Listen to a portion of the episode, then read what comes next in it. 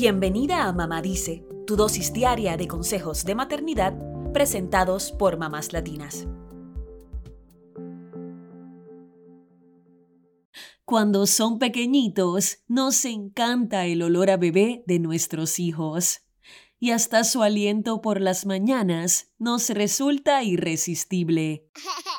Pero a medida que crecen, es natural que así como experimentan cambios en su cuerpo, comiencen a generar también olor corporal. A esto se le suma el verano y las temperaturas cálidas, ya sabemos lo que eso significa, más sudoración y más olor. Pero, ¿debería tu hijo o hija empezar a usar desodorante? ¿Cómo hablar con ellos sobre la higiene y el olor corporal?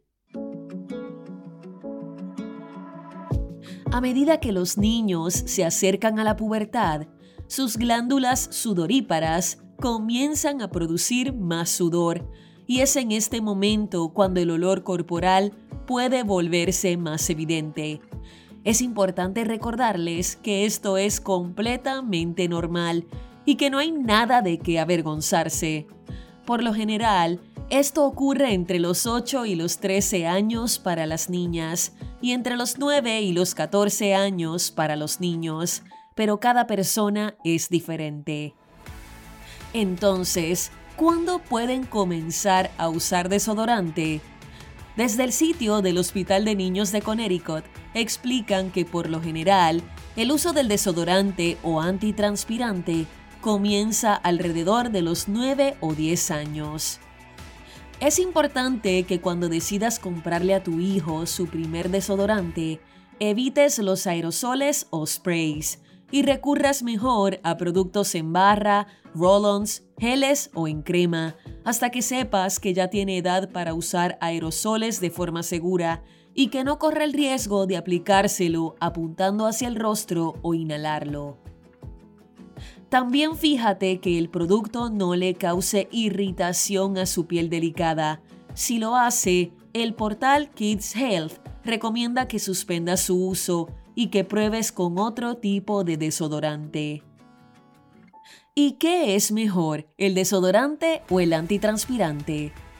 La diferencia radica en que los desodorantes enmascaran el olor corporal, mientras que los antitranspirantes moderan el sudor en la zona. Ninguno es mejor para los niños que el otro. Tal como explica el portal del Hospital de Niños de Connecticut, ambos serían seguros de usar para la gran mayoría de los niños.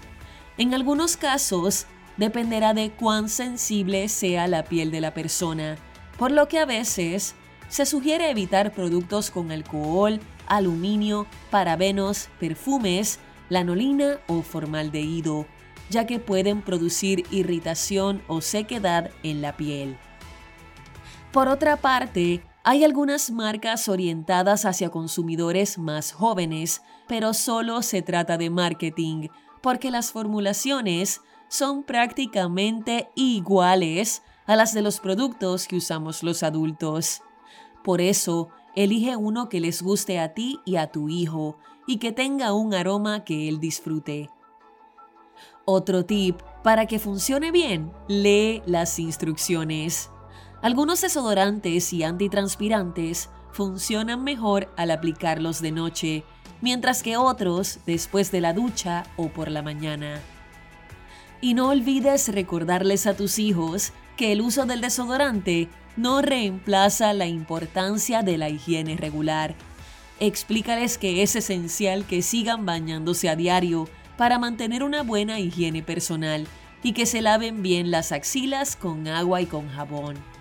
Además, asegúrate de que usen ropa limpia y transpirable, ya que esto también puede ayudar a controlar el olor corporal. Recuerda que la pubertad puede ser un momento confuso y emocionante para un niño o adolescente.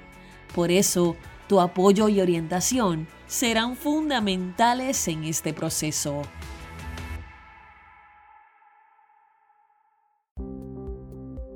Eso es todo por hoy. Acompáñanos mañana con más consejitos aquí en Mamá Dice y síguenos en mamáslatinas.com, Mamás Latinas en Instagram y Facebook y Mamás Latinas USA en Twitter.